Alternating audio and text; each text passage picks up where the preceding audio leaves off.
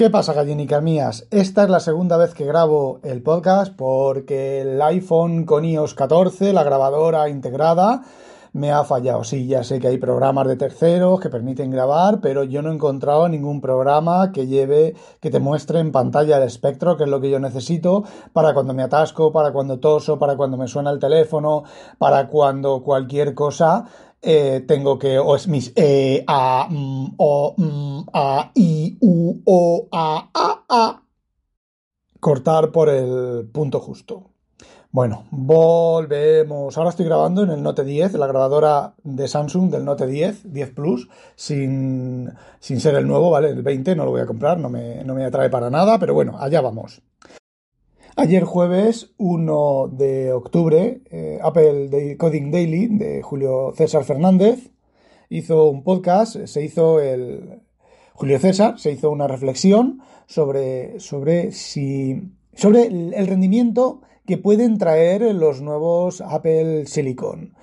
Eh, a ver, no voy a criticarlo, no voy a darle caña, no voy a nada, porque, a ver, en cierta, en cierta medida no, tiene toda la razón del mundo, puede tener toda la razón del mundo. A ver, es una opinión. No, va a ver, no, he empezado mal, he empezado mal, he mal.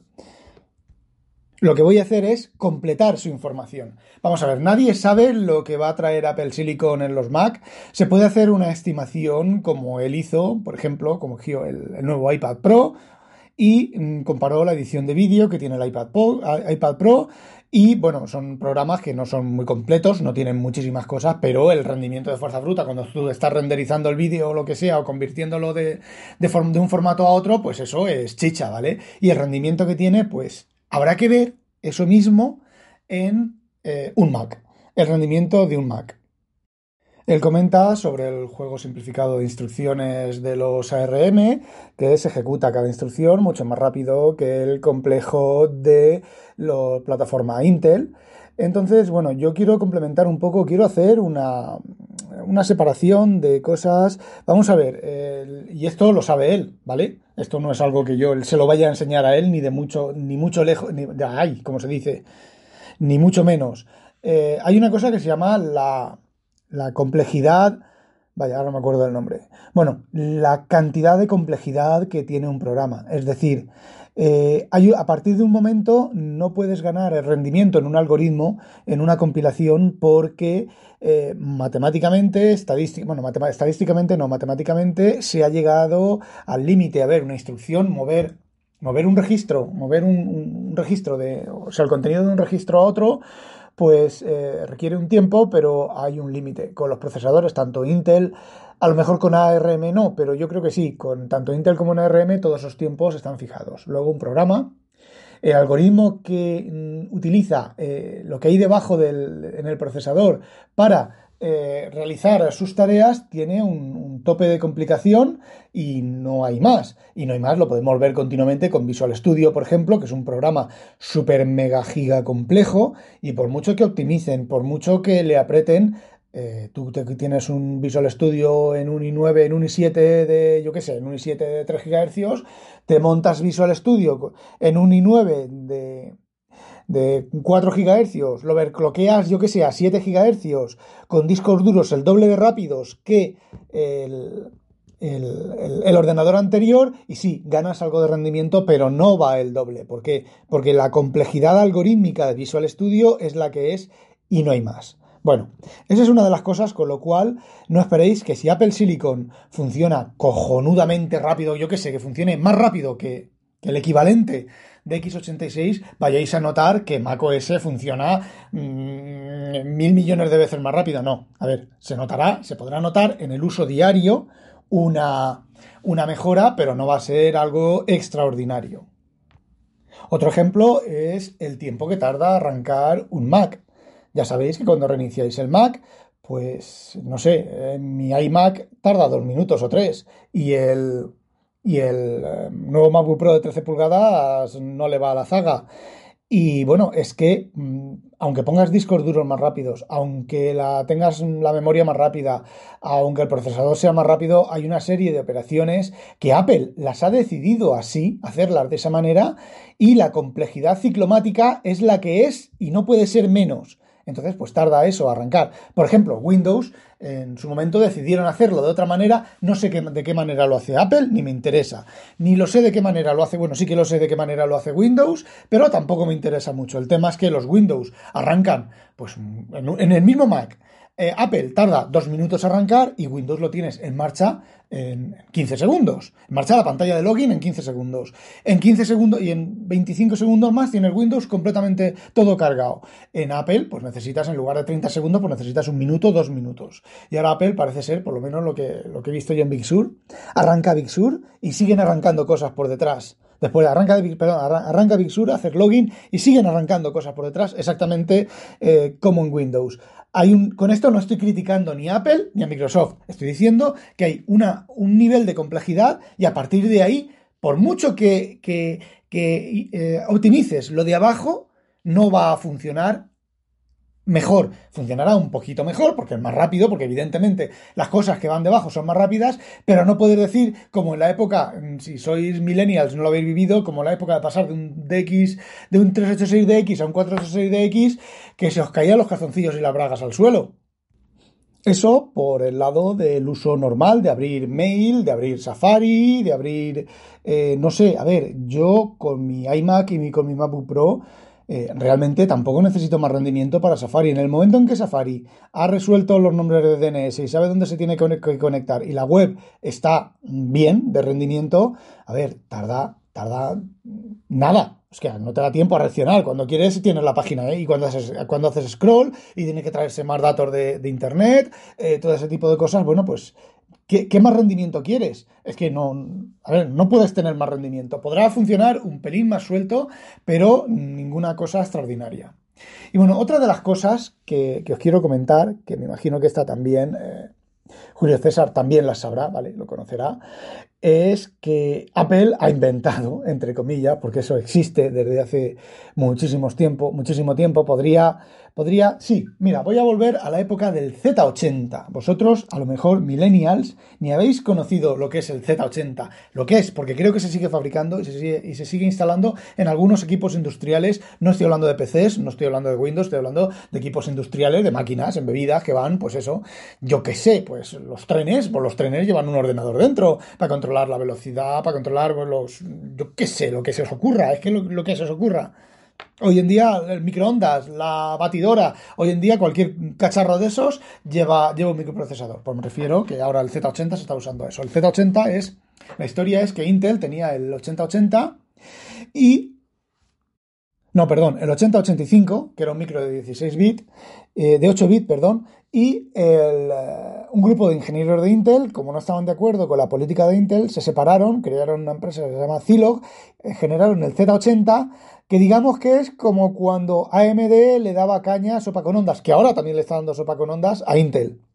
Era un microprocesador que era 100% compatible con el Intel 8085, tenía el mismo juego de instrucciones y un montón más de instrucciones, ¿vale? Pero un montón largo. De hecho, incluso tenía dos juegos de registros y podías hacer, entre comillas, multitarea intercambiando. Había una instrucción que te intercambiaba el juego de registros. Es decir, tú tenías AX, BX, CX, DX y EX, creo que era, que son los, los seis registros que tenía el, el 8085. Bueno, pues había una instrucción que eh, lo que había en esos registros pasaba a otro registro alternativo y tenías disponibles los nuevos registros. Luego tenía instrucciones extendidas que podías juntar dos registros de 8 bits y hacerlos de 16 bits y tenía operaciones de 16 bits y tenía operaciones indexadas y cosas, eh, estoy hablando de ensamblador, que el, que el 8085 no tenía y que hasta, creo que hasta el 38, hasta el 286 como poco no llegaron a tener el equivalente en, en 16 bits. Bueno, pues yo recuerdo del Z80, que es un micro que, he usado bastante, eh, recuerdo que, por ejemplo, tú tenías el microprocesador y era microprocesador. No tenía nada, no tenía controlador de memoria, no tenía UARTs, no tenía eh, canales para el IDE, tal. Era un microprocesador. Era un microprocesador que tenía el Z80, sí, y el 8085 creo que no, que tenía una, un IO, ¿vale? Una parte de para unas patas que eran para entrada y salida de dispositivos, otras patas que eran para direccionar la memoria y otras patas que eran para eh, leer los datos de la memoria o del IO. Y no tenía nada más. ¿Qué pasa? Tú, un Z80, necesitabas un puerto serie, pues cogías una UART, un chip de UART 8255, todavía me acuerdo del, modelo, tú ponías una UART que creo que tenía cuatro puertos serie. No, lo, voy a llamar puertos series, pero no son puertos serie, son UART. Son eh, el dispositivo de comunicación en serie, porque con esas UART puedes hacer un RS232, puedes hacer un 485, un 422, eh, hay un montón de estándares de comunicación serie que utiliza dos hilos, enviar y recibir, y algunas señales de control extras si las quieres, como el RS232, que es lo que nosotros conocemos como puerto serie, y pues lo que hacías era lo conectabas al microprocesador. Que resulta que con las cuatro o dos, vamos a suponer que fueran cuatro, que las cuatro UARTs que tenía el 8255 no tenía suficiente, pues ponías otro 8255 al lado, lo conectabas al microprocesador y ya tenías 8 UARTs que resulta que necesitabas, por ejemplo, un micro de, 8 bits, pues direccionaba 64K de, de memoria. ¿Necesitabas 128K de memoria? Pues muy fácil, ponías un controlador de memoria o usabas los chip select, que no voy a explicar aquí cómo funciona, a lo mejor lo explico en otro momento porque es una cosa bastante larga de explicar, y montabas dos chips de memoria y le decías al procesador, activa el chip 1, el, exacto, activa el rango de direcciones 1 o activa el rango de direcciones 2. ¿Qué es lo que ocurre? Que no podías mover, si tenías que mover de, un banco de memoria, bancos de memoria, el nombre suyo, de un banco de memoria tenías que mover una cosa a otro banco de memoria, pues tenías que moverlo en el procesador, tenías que coger, por yo qué sé, tres registros, tres bytes, o tres mm, bytes de 16 bits, o sea, 6 bytes de 8 bits, ponerlos en los registros de 16 bits de un banco, cambiar al otro banco, moverlos al otro banco, volver al banco anterior, etcétera, etcétera, etcétera. Era una tarea complicada y lenta, pero podías tener más memoria de la que, de la que podía limitar el, equipo. De hecho, yo tuve un Z80 que tenía 256K de memoria cuando el límite eran 64. ¿Que necesitabas un puerto en aquella, en aquella época creo que era, eh, se llamaban MFM barra RLL el MFM creo que era el formato del disco duro y RLL era el protocolo de conexión o algo así. ¿Qué querías conectarle un disco duro? Pues un disco, un disco duro, ¿vale? Un disquete o un disco duro, ¿vale? Pues que cogías un chip de MFM RLLDS, lo conectabas al puerto del microprocesador y pues ya está. El, ¿Cómo funciona? Mira, ¿cómo funcionan, por ejemplo, las, las UART? Las UART es muy sencillo. Las UART tienen un bus de direcciones perdón, un bus de direcciones no tiene un bus de configuración y un bus de datos, ¿vale? Entonces, tú dices, le dices a la UART, por ejemplo, la instrucción, la dirección 1 de configuración es, eh, yo qué sé, la velocidad, la dirección 2 es si usar CTS, RTS, tal, la dirección 3, cada bit de esos 8 bytes, de esos 8 bits, de ese byte, cada bit de esos de ese, byte, pues eh, tiene una configuración. Bueno, pues tú cuando querías configurar, arrancaba el, sistema, operativo o cambiaba los parámetros del puerto serie, que es lo que hacía el, programa dentro del microprocesador, pues el programa que, tú, que tú habías hecho escribía directamente en esas patas de dirección, que las tenías que saber, ¿vale? Podíamos tener chip select y complicar la cosa mucho, pero no lo vamos a hacer. Escribías en esa dirección, en ese IO, ¿vale? Que encima era IO, era diferente de las direcciones de memoria, en ese IO y decías la dirección 1, por ejemplo, y decías, vale, quiero la, la dirección 1, escribías 55 em, y eso eran pues 600 baudios. La dirección 2, pues escribías un 33 y eso era pues em, em, TX y RX solamente, ¿vale? Y luego tenías un buffer, la UART tenía un buffer de 4 bytes y tú tenías que asegurarte de que antes de que el buffer se llenara, con el microprocesador, con tu programa, leer del buffer de la UART y llevar al microprocesador lo que se había recibido del puerto serie. Fijaos que el microprocesador podía configurar la UART, ponte UART, ponte en marcha. Y él se dedica a otras cosas. Y cuando decide, bueno, es momento de consultar a la UART. Consulto a la UART y me, traigo pues los dos bytes que haya recibido. Lo podemos complicar aún todavía más. Podemos hacer una lógica, una electrónica, ¿vale? Que el microprocesador solamente le diga a la UART, arranca y avísame cuando haya 16 bytes. La UART solo tiene 3 bytes. ¿Qué es lo que ocurre? Mediante chip select y mediante lógica, lógica combinacional, eh, conectas una memoria, un chip de memoria, o conectas el bus directo de memoria a, la UART con un, contador y un, eh, y un demultiplexador, creo que es, Eh, y simplemente la UART, cada vez que recibe un byte, al recibir el byte, eh, tiene una señal que dice he recibido un byte. la lógica mueve ese byte a la, dirección de memoria, incrementa la dirección de memoria, y el microprocesador está haciendo otra cosa. Está pues calculando lo que sea, o está pues esperando la entrada del usuario. Fijaos cómo, de, por ejemplo, de que si el microprocesador tuviera una, UART, una parte del microprocesador está leyendo continuamente y teniendo que, operar la UART, puede incluso eh, puede incluso eh, olvidarse de, de, ella. De hecho, es lo que se llamaba en su momento, se llamaba canal DMA, Direct Memory Access.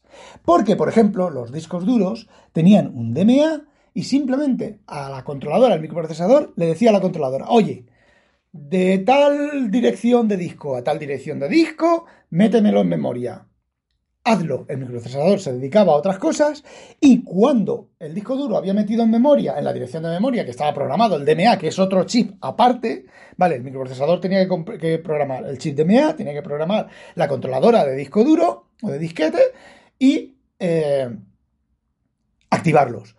Cuando el disco duro o el DMA eh, había terminado, le envía una señal al microprocesador, una interrupción, y dice, ¡ay! Ya ha terminado. Y el microprocesador, pues si necesitaba los datos en ese momento o estaba libre, lo miraba y si no, no lo miraba. Fijaos cómo de estar todo eso integrado, que es ahora, que ahora los, microprocesadores Intel llevan el controlador de memoria, el controlador de disco, el North Bridge, y lo que se ha llamado el North Bridge y el South Bridge viene integrado. La tarjeta de vídeo está integrada en el procesador. Son, a ver, son cosas que funcionan independientes, pero al estar en la misma pastilla, tienen a lo que vamos ahora, que es una limitación de integración. Es decir, hay un límite a cuántos transistores y a cuántas cosas, límite físico, y se está casi, casi, casi en el límite, con los, creo que son con los 3 nanómetros o 4 nanómetros, menos de 4 nanómetros ya no se puede hacer, o de 3 nanómetros, no recuerdo, porque las fluctuaciones cuánticas y las fluctuaciones de la tolerancia de los electrones son suficientes para que el comportamiento de un flip-flop, de una puerta lógica, no sea eh, confiable. Aparte de eso está el calor generado, la disipación de calor y la interconexión. Ya lo comenté otro día, que hace, ya hacía tiempo, que si os fijáis en las placas base, hay algunas placas, no todas, la mayoría de placas base llevan las pistas que van de un sitio a otro. Y en una de las pistas os encontráis un grupo de pistas que hacen, que hacen en arriba, abajo, arriba, abajo, arriba, abajo, arriba, abajo, arriba, abajo. ¿Qué está haciendo eso? Está retardando el tiempo que tarda a llegar esa línea del microprocesador o está haciendo una resistencia de muchos, de muy pocos miliohms, microohms, nanoohms, ¿vale? se puede utilizar para las dos cosas. Bueno, por dentro del microprocesador tenemos el mismo problema. Tú tienes un bloque que es la tarjeta de vídeo. Tú tienes otro bloque que es el microprocesador. Tienes otro bloque que es la MMU. Tienes otro bloque que es el controlador de disco. Tienes otro bloque que es, pues yo qué sé, los IO, los, lo que se llama el South Bridge, ¿vale? Todo eso dentro del microprocesador, aunque esté dentro de la misma pastilla, tiene que estar interconectado. Bueno, hay un límite. En un momento dado se llegó a un límite de interconexión entre los, distintos chips en la placa base y luego se metió todo dentro y ahora el límite. Hay una, técnica que se llama construcción vertical que lo que, lo que se, integra también es por capas. Es decir, tú echas una capa en el microprocesador, eh, la tapas, echas otra capa, la tapas, echas microprocesador en el chip, en la pastilla de silicio, echas otra capa, echas varias capas. ¿Cuál es el problema? Volvemos a tener los límites de interconexión y otra cosa que es el límite de calor disipado. Suponiendo incluso un microprocesador superconductivo, que no, los, que no los hay, o por lo menos no los hay a temperatura ambiente, la los transistores, el movimiento de los transistores son movimientos de electrones. No se ofrece resistencia, en la parte superconductiva no se ofrece resistencia, pero para que un transistor funcione, tiene que haber una...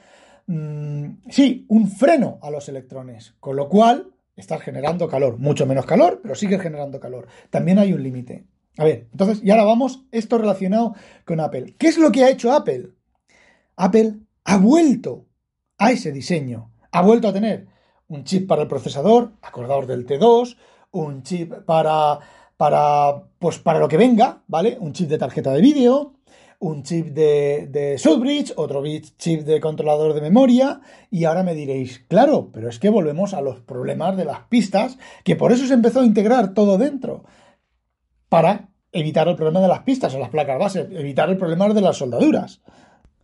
Ah, amigo, es que ahora la informática no es la de antes. Antes, por hacer por electrónica, hay, una serie de cosas que antiguamente era súper complicado y requería un montón de componentes discretos. Que si lo querías montar, pues lo podías montar, ¿vale? podías tener, pues eso, un, equipo de, de, pues, yo qué sé, lo que os voy a explicar ahora ocupando un armario, ¿vale? Pero era preferible, pues, aparatar costes y demás. Ahora no, ahora se puede hacer de otra manera. Por ejemplo, el chip T2 de, de, Apple. El chip T2, una de las tareas es decodificar la encriptación de disco duro. ¿Y cómo lo hace? Con un DMA. Es decir, el microprocesador principal le dice al T2, oye, necesito esto del disco. El chip T2 se va al disco, saca las cosas del disco, las encripta, hace lo que tiene que hacer, lo mete en memoria, lo mete, y entonces le dice al microprocesador, oye, ya lo tengo. Mientras, el microprocesador, pues ha estado haciendo otras cosas, ¿vale? Imaginaos, por ejemplo, lo que ha dicho de la, lo que ha dicho eh, Julio César de eh, decodificación de, de vídeo, ¿vale? Pues, ¿os acordáis del Mac Pro y el Afterburner? que es una placa extra que vale un potosí, vamos a hacer abstracción de los precios que tiene Apple, ¿vale? Es una placa extra que se utiliza Afterburner ¿para qué? Para realizar cálculos. ¿Qué es lo que ocurre? El microprocesador le dice a esa placa, oye, con estos datos haz estas operaciones y cuando termines me avisas. Pues, ¿qué es lo que hace? El Afterburner se pone a hacer sus cosas. ¿Y Apple qué está? Pues pintando la pantalla. Apple, no, perdón, macOS que está. El centro de macOS que está, el microprocesador que está, pues pintando la pantalla. No, dando órdenes para pintar la pantalla. Eh, yo qué sé, moviendo el cursor del ratón, lo que sea, la tarea que tenga asignada en ese momento. La diferencia simplemente es en que ahora esas conexiones, esas interconexiones, tienen los mismos problemas de velocidad y de rendimiento, pero la electrónica es se puede hacer mucho más fácil con la electrónica. A ver, a ver, si lo puedo explicar. Vamos a ver, vamos a suponer, voy a haceros lo de, voy a explicaros un poquitín lo de lo del DMA. Lo del DMA significa que tú anteriormente en tu, en tu vamos a poner el caso del Z80, ¿vale? Tú el DMA conectabas una parte de la RAM con una parte del disco para que te cargara y eh, aquello se cargaba. Pero si aquello iba mal, pues se iba todo a tomar por culo. Y si quisieras, por ejemplo, darle acceso exclusivo a la DMA, necesitabas poner una electrónica entre medias, una serie de componentes que hacía crecer el diseño mucho. Crecer en, en complejidad de componentes. ¿Qué es lo que ocurre ahora? Que con la integración de ahora tú puedes proteger la memoria, un área de la memoria para el T2, para que el T2 cargue los datos en la memoria, para interconectar esos dos bloques. Eh, digamos que tú puedes, lo que puedes hacer es interconectar bloques de manera mucho más rápida y mucho más fácil que antiguamente con la electrónica, cuando cada, cada componente tenía su, su electrónica separada. ¿Qué es lo que ocurre con Intel? Pues posiblemente Intel no quiera caer del burro o estén tan cegados. Normalmente a mí me ha pasado con, con cosas ya conté lo del cero de más en una dirección de memoria, que estuve yo hoy tres días con una cosa que no me funcionaba, de ensamblador, del, del call file, y pasa por detrás el otro programador y me dice, Rafa, ahí te sobra un cero, me cago en tu puta madre. Pues claro que me sobra un cero. Yo allí con el analizador lógico pinchado en las patas, digo, esas patas no se mueven, me cago en la puta. Si estoy escribiendo la dirección correcta, he puesto el chipset correcto, he configurado esto correcto, ¿por qué cojones no funciona? Y mirar la memoria, mirar con el analizador lógico, bueno, con un osciloscopio de cuatro canales, porque no tenía mira, eh, ejecutar la instrucción, mirar los primeros cuatro direcciones del, del, procesador, luego las otras, luego las otras, coño, está todo bien, componer el, todo el tema, está todo bien, y pasa el este y me dice, te un cero. Cago en la puta. Bueno, estaba, estaba escribiendo la dirección que no era, ¿vale? Pues simplemente, cuando Intel caiga del burro, pues posiblemente, el, por lo que os he dicho antes de la, de la equivalencia, de la complejidad ciclomática, eh, digamos que son ciclos, cuántos ciclos requiere un algoritmo, o cuántos, eh, o n, o eh, n por n, n cuadrado, n elevado a n, ese tipo de cosas, pues cuando a Intel caiga del burro o decida cambiar la arquitectura, porque otro problema es la arquitectura. La arquitectura de Intel es la que es y no puedes decirle a Microsoft, oye, te voy a hacer una arquitectura como la de AMD y te voy a hacer una arquitectura eh, completamente distribuida como la de, AMD, la de AMD. Y Microsoft voy a decir, voy a tener que volver a hacer Windows desde cero otra vez, tal. No, hijo, no, tú sigues con, con Intel. Entonces, hay un par de cosas, hay aquí un par de cosas interesantes y es que Apple, cuando decide cambiar, pues cambia. Caiga quien caiga. Y oye, lo ha hecho un montón de veces, le ha sentado siempre le ha funcionado, sin embargo Microsoft, cuando ha decidido cambiar, por ejemplo, eh, Windows Vista, Windows Vista fue un cambio muy importante, un cambio de paradigma muy importante. ¿Qué es lo que hizo Windows Vista? Windows Vista retiró del kernel y de las DLLs de sistema de Windows, retiró toda la basura de compatibilidad que tenía, porque si estás ejecutando la versión no sé cuánto del AutoCAD, el AutoCAD espera que esta llamada, porque nosotros teníamos un bug en esta llamada de la versión de Windows no sé cuánto Windows no sé qué, espera que devuelva este dato. Bueno, pues entonces eso lo eliminamos, da igual que sea AutoCAD, que sea su puta madre, que sea quien sea. Vamos a eliminar todos los bugs, vamos a eliminar todas las condiciones antiguas de, compatibilidad hacia atrás que tenemos que comportarnos de esa manera y lo cambiamos. ¿Y qué ocurre? Que los programas, muchísimos programas que en Windows XP funcionaban perfectos, en Vista no funcionaban bien. ¿Por qué? Porque esa llamada Win32 devolvía el parámetro que tenía que devolver, el correcto, el que estaba documentado, no el que realmente devolvía en versión de Windows XP. El programa no esperaba eso y pues a lo mejor funcionaba bien o no funcionaba bien o hacía cosas raras. ¿Qué pasó con Windows 7? Microsoft volvió atrás y volvió, eh, y volvió a conectar todos, absolutamente todos los parches que tenía con, de compatibilidad hacia atrás en el núcleo. Bueno, no sé si todos, ¿vale? Pero es lo que hizo, volvió hacia atrás. Pues Apple no. Apple decide quitar el cable de los auriculares, el conector de los auriculares, lo quita, la gente lo critica, se caga en él, vaya mierda de Apple, vaya tal, y luego los demás lo siguen. Por ejemplo, otro caso, la Touch Bar. La Touch Bar no la inventó Apple, pero la implementó bien. Microsoft tenía todo el soporte para Touch Bar. Había una Touch Bar por ahí del tal, pero ¿qué es lo que pasa? Que la gente pues no le sale bien. No le sale bien porque no tuvieron los huevos no lo sé, ¿vale? O porque no tuvieron los huevos suficientes para eh, insistir en el tema o porque no lo hicieron ver como lo hace ver Apple, que te hace que los ojitos te hagan los ojitos y entonces tú te emocionas con eso y lo quieres, no, lo, no sé por qué, simplemente llegará y llegará un momento en que Apple, eh, aparte, evidentemente Apple ha tenido sus, gafadas, pero las menos. Eh, llegará un momento en el que Apple diga, pues a partir de ahora los Mac vienen sin teclado, por poneros un ejemplo burro, ¿vale? O vienen sin ratón, vienen sin ratón, no, no tienen soporte para ratón. Y caiga mal, la gente pase hasta el culo de eso y mm, pues eh, la tengan que envainar, se han envainado más de una vez, pero no las suficientes como para, eh, bueno, pues caerse, hundirse en la miseria. Pero llegará, ojo, no estoy diciendo que vaya llegue, que llegue ahora con Big Sur y con Apple Silicon, estoy diciendo que llegará. Y bueno, ya para terminar, que esto se está alargando más de lo que esperaba, bueno, hay una cosa, por ejemplo, en la edición de vídeo, la edición de audio, eh, ese tipo de cosas que hay un...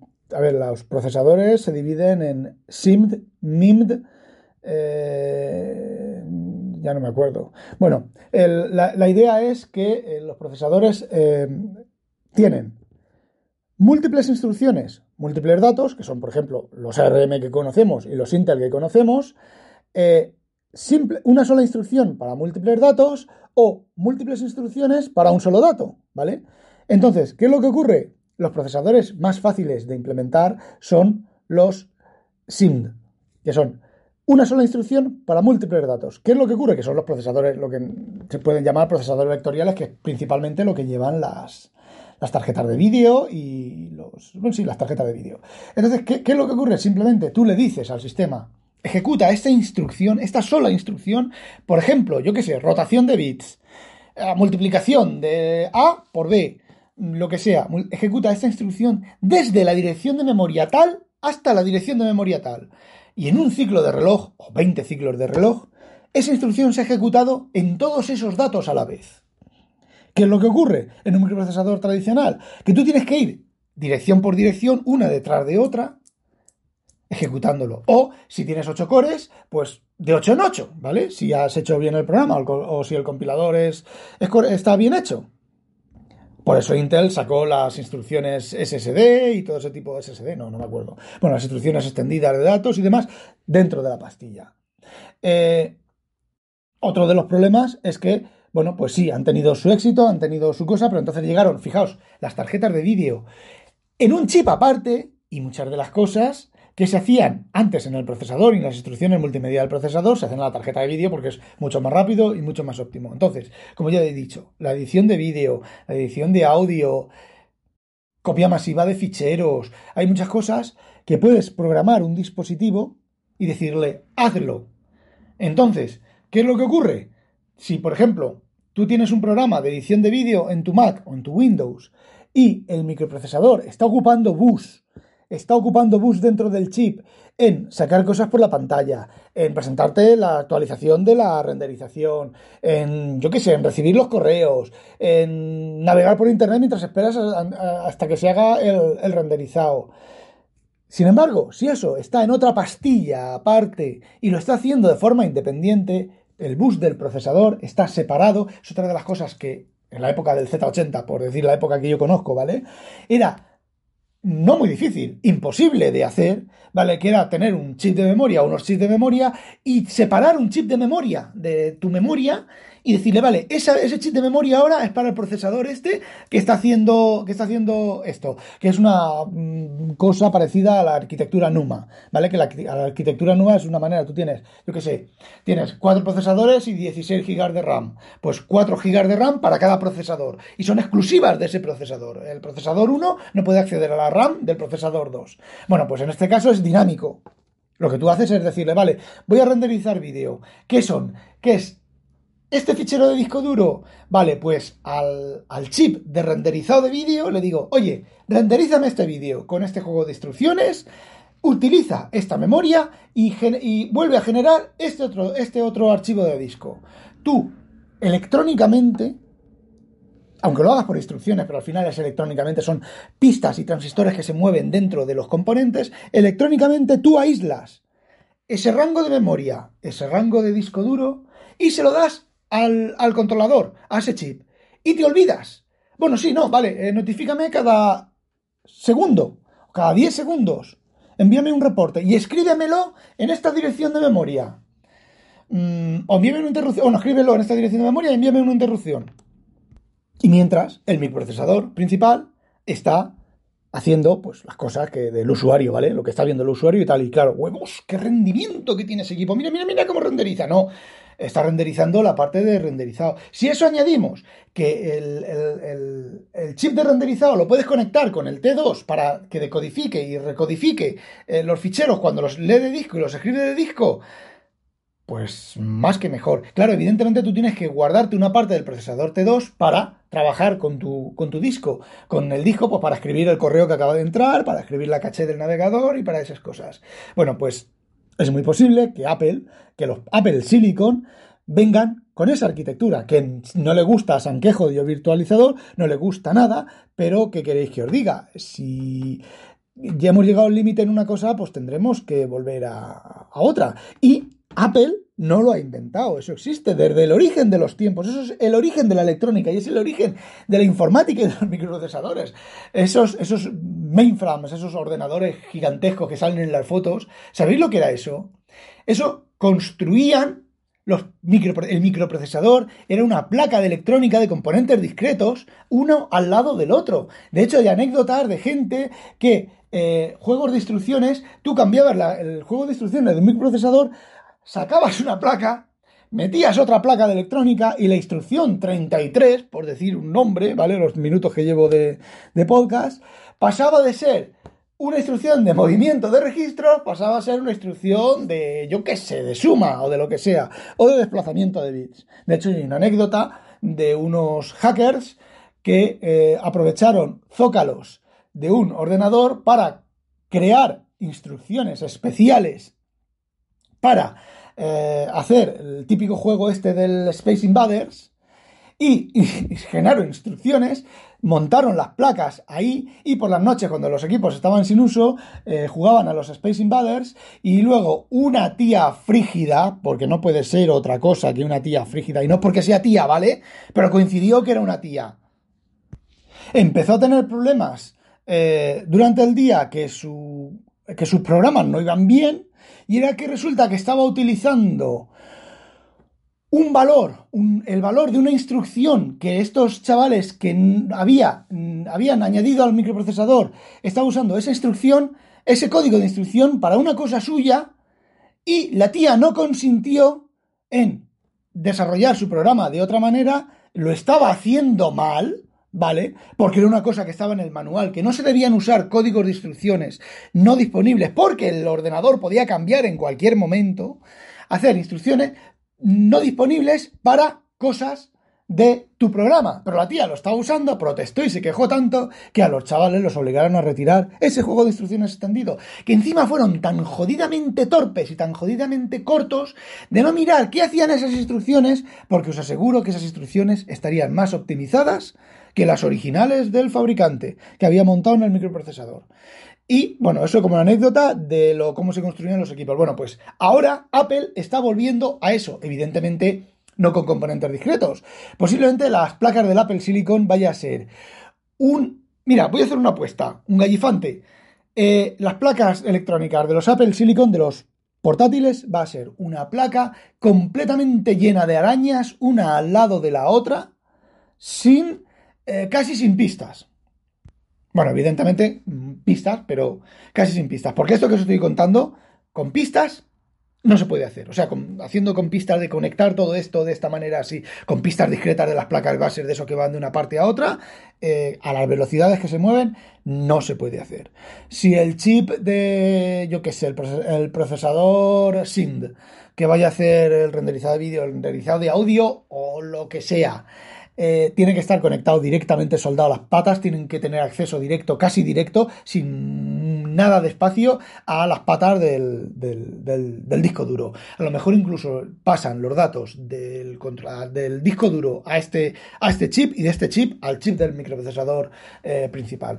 A ver, mm, os he dicho que no es fácil, os he dicho que, mm, bueno, pues hasta hace, yo qué sé, 10, 15 años, eh, no se podía hacer. Ahora, pues sí que se puede hacer. Apple lo está haciendo. Me imagino que Nvidia lo estará haciendo con sus tarjetas de vídeo, si no esas tarjetas con esos cientos de miles de procesadores y cientos de millones de instrucciones por segundo, pues no podrían funcionar. Y seguro que hay chips custom que, bueno, que aprovechan todo esto. Pero claro, no es para el público general. Son cosas industriales, son cosas eh, completamente cerradas al, al entorno para el que están. Pero os aseguro que lo que está haciendo Apple existe ahora. Lo que pasa es que no es público para el público general. Y os voy a decir una cosa, igual que con muchísimas cosas, Apple habrá inventado este tipo de construir ordenadores, cuando no es cierto. Pero evidentemente, cuando esto llega a las masas y la gente lo ve y dice, bueno, pues ¿quién lo ha inventado? Apple.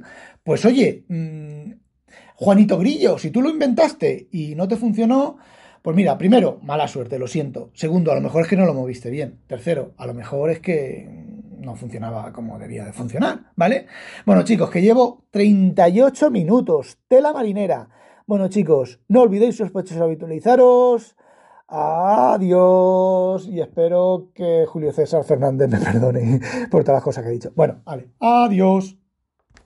Ah, por cierto, eh, para que no me riñáis por machista, ¿vale? Es que fue una tía. Esta, por ejemplo, Grace Hopper, creo que se llamaba, eh, que desarrolló el programa entero, desarrolló nuevas tecnologías, nuevas maneras de programar, nuevos algoritmos, nuevas cosas, y fue una tía también eh, para el proyecto espacial, que fue la que hizo el, ordenador del Apolo y el ordenador del módulo lunar, no me acuerdo, la tía, sale la tía con una pila de papel más alta que ella y sonriendo, pues bueno, lo hizo una tía, ¿vale? Mm, a cada cosa su cosa. Y, bueno, pues, pues eso, que coincidió, ¿vale? Podía haber sido un tío. Bueno, chicos, adiós.